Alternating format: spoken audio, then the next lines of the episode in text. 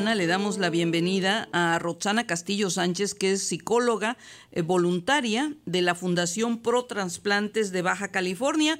Y bueno, nosotros queremos eh, llevar a ustedes esta, esta preocupación por los pacientes que esperan un órgano en Baja California y quisiéramos tener algunos datos sobre ellos y saber, bueno, eh, concientizarnos un poco todos de la importancia del de el tema de la donación de órganos. Pero Roxana, buenos días.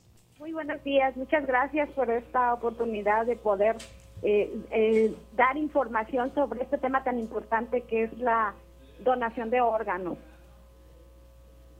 Roxana, platíquenos eh, en, Baja California específicamente, ¿qué órganos eh, se requieren? ¿Cuál es el padecimiento más común? ¿Qué, básicamente es eso, ¿qué órgano es el que hay una mayor demanda en, entre pacientes, entre personas que están esperando un trasplante?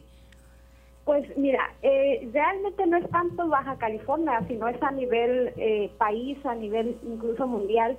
Eh, el, órgano que más tiene demanda es el riñón, debido a que existen muchas personas con padecimientos de insuficiencia renal crónica.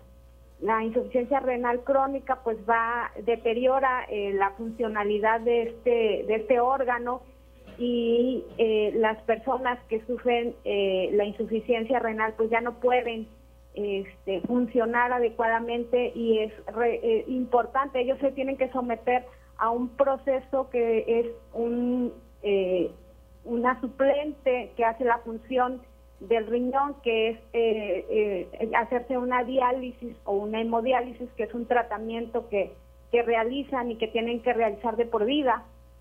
Y su mejor opción, porque aunque se estén realizando o se estén haciendo la hemodiálisis, es algo que de todos modos está deteriorándose en el paciente.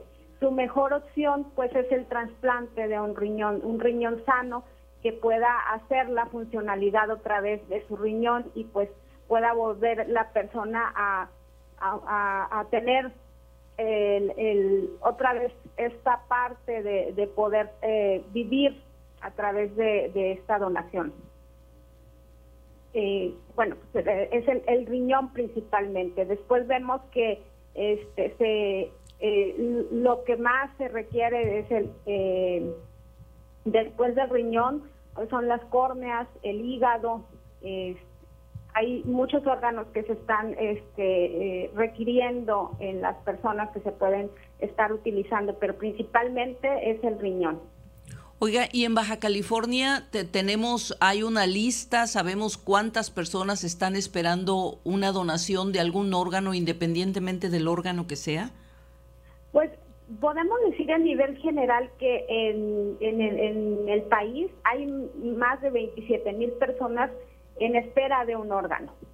Este, esa es la, la, en general, en Baja California, las personas que, este, que estén, no está actualizado esta necesidad, porque aparte, este, son, eh, no todas las personas entran o tienen estos eh, medios de, de, tener una seguridad como el seguro social o eh, la atención en, en este, alguna instancia pública para poderse atender hay muchas personas que no se atienden y, pues se deteriora más rápido su, su, pues su funcionalidad, su cuerpo.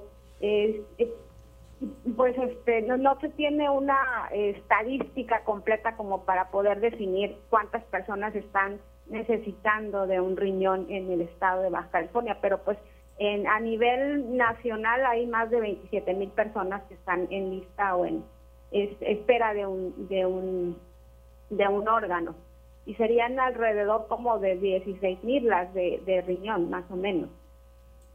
Híjole, pues sí es, una, cifra. Es, un porcentaje bastante grande el de, el, principalmente el de riñón.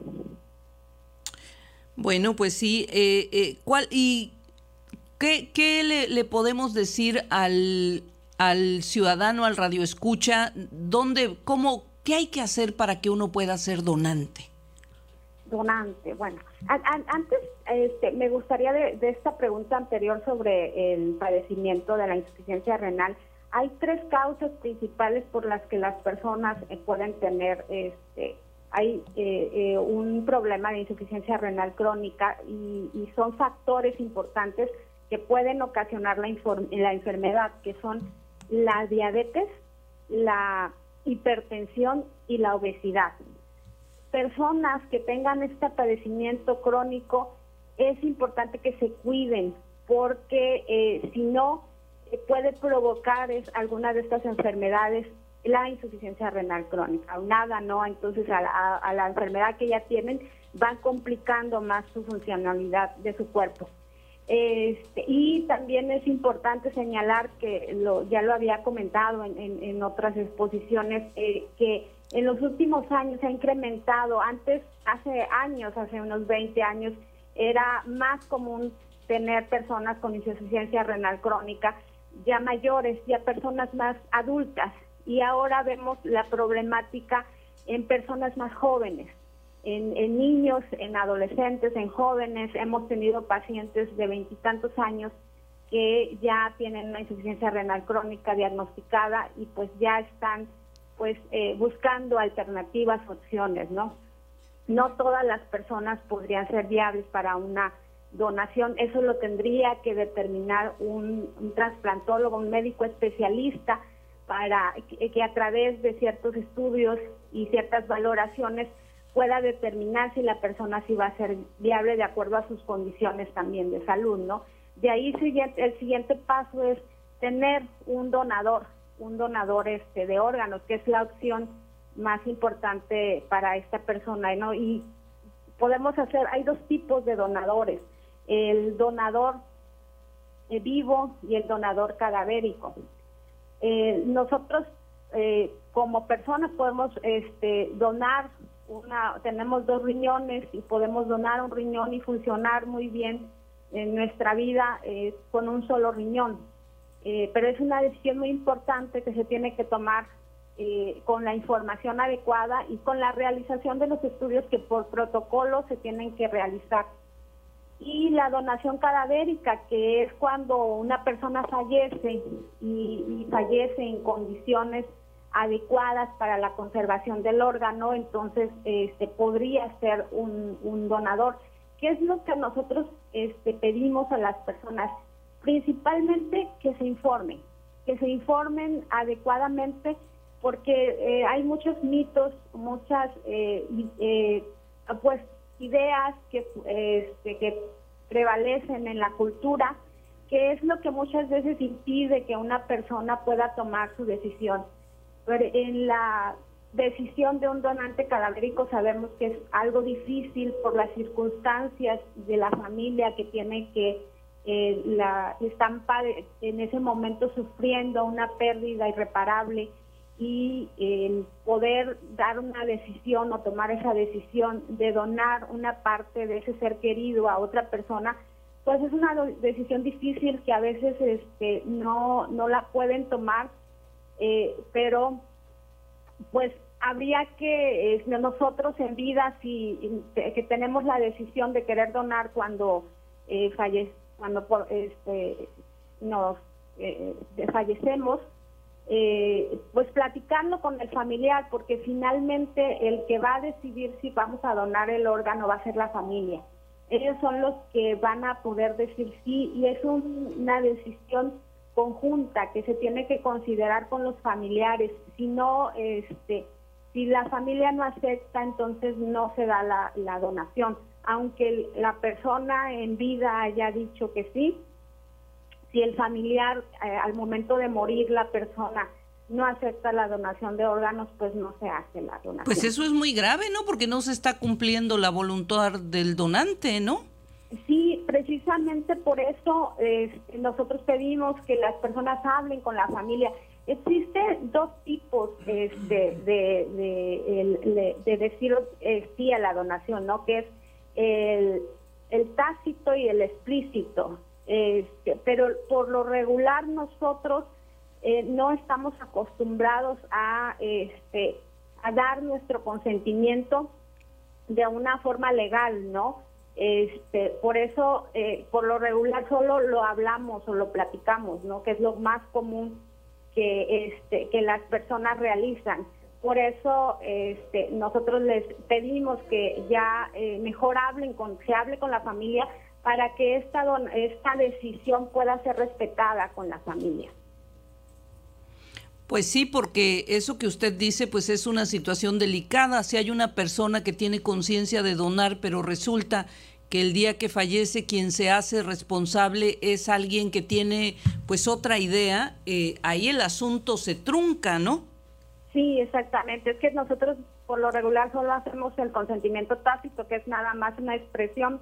Incluso en las licencias de conducir que nos preguntan, ¿no? Si quiere ser donador, eso solamente es un consentimiento tácito, aunque digamos que sí, pues eso es solamente es que las, las personas sepan que esa es nuestra decisión, pero solamente si lo hacemos eh, eh, expreso con un documento que se tendría que llevar ante un notario público, pues este ya no habría forma de que la familia pudiera decir que no, si, si es el, el este, la decisión de la persona, pero es algo que, que pues es, es Mm, eh, casi las personas no lo saben y también es difícil que una persona que eh, toma esa decisión vaya a hacer un gasto en una notaría para que se respete su, su consentimiento, ¿no?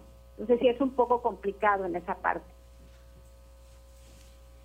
Pues sí, sí, lo que usted explica eh, nos habla de una de una complicación y me decía, eh, por, ¿qué, le, qué, le, ¿qué le podemos insistir a quien es a quien quiere donar sus órganos, además de esta de esta expresión que haga todo un proceso jurídico para dejarlo precisamente establecido? Eh, si la persona considera que eso es importante, pues sería una de las opciones, pero eh, yo creo que lo más importante es hablarlo con la familia, porque eh, la familia muchas veces lo que tiene son miedos o ideas o creencias, ¿no? Que circulan incluso eh, situaciones religiosas, ¿no? De, no quitar este una, un órgano a un cuerpo, lo sienten como que se profana, ¿no? Este, pero todas esas dudas que tengan es acercarse hablarlo, a tener ese tema con la familia sin temor, porque vamos viendo que también hablar sobre la muerte es algo que la, las personas eh, no comúnmente lo realizan por ese miedo de, de, como que afectar, es una palabra muy fuerte, ¿no? El decir muerte, morir, eh, las personas a veces ni siquiera quieren pronunciar la palabra, pero es algo natural y que sí deberíamos de, de estar hablando con la familia porque nos va a pasar y que las personas sepan qué es lo que queremos, cómo queremos un funeral, qué es lo, cuáles son nuestros últimos deseos, eso sería importante poderlo transmitir, ¿no? Y dentro de esto, pues también viene, ¿no? La donación de órganos, acercarse, platicarlo, eh, ver los miedos, ver las dudas y aclararlas con las eh, personas adecuadas, si es algo orgánico, físico, pues con un médico, si es algo este, espiritual, pues de acuerdo a las creencias de la persona, acercarse a sus este, ministros religiosos para que puedan explicar. Por lo regular, todas las, las orientaciones religiosas aceptan la donación de órganos. Entonces, es solo eh, quitar las dudas, informarse y hablar del tema sin temor. Bueno, pues ahí está el llamado a todos, ¿no? Para, para pues retomar un, un, problema que es un problema grave en el país, este de la donación de órganos y la necesidad. Pues sí, conocemos, a, sabemos de mucha gente que, que a veces muere esperando un riñón, pasa años. Y, y también yo quisiera, y, eh, quisiera aprovechar, eh, pues para recordarle al, al auditorio, para recordarnos todos, que este problema del riñón tiene que ver con lo que comamos, comemos y con lo que tomamos, ¿no? Y que bueno, eh, quizá lo mejor sería pues que dejáramos de comer y de tomar tanta azúcar, ¿no? Ese sería, o, tanta sal, nos hemos acostumbrado a ciertas cantidades de azúcar y de sal en los alimentos y en extremo, pues ambas se vuelven veneno para quien lo toma, ¿no?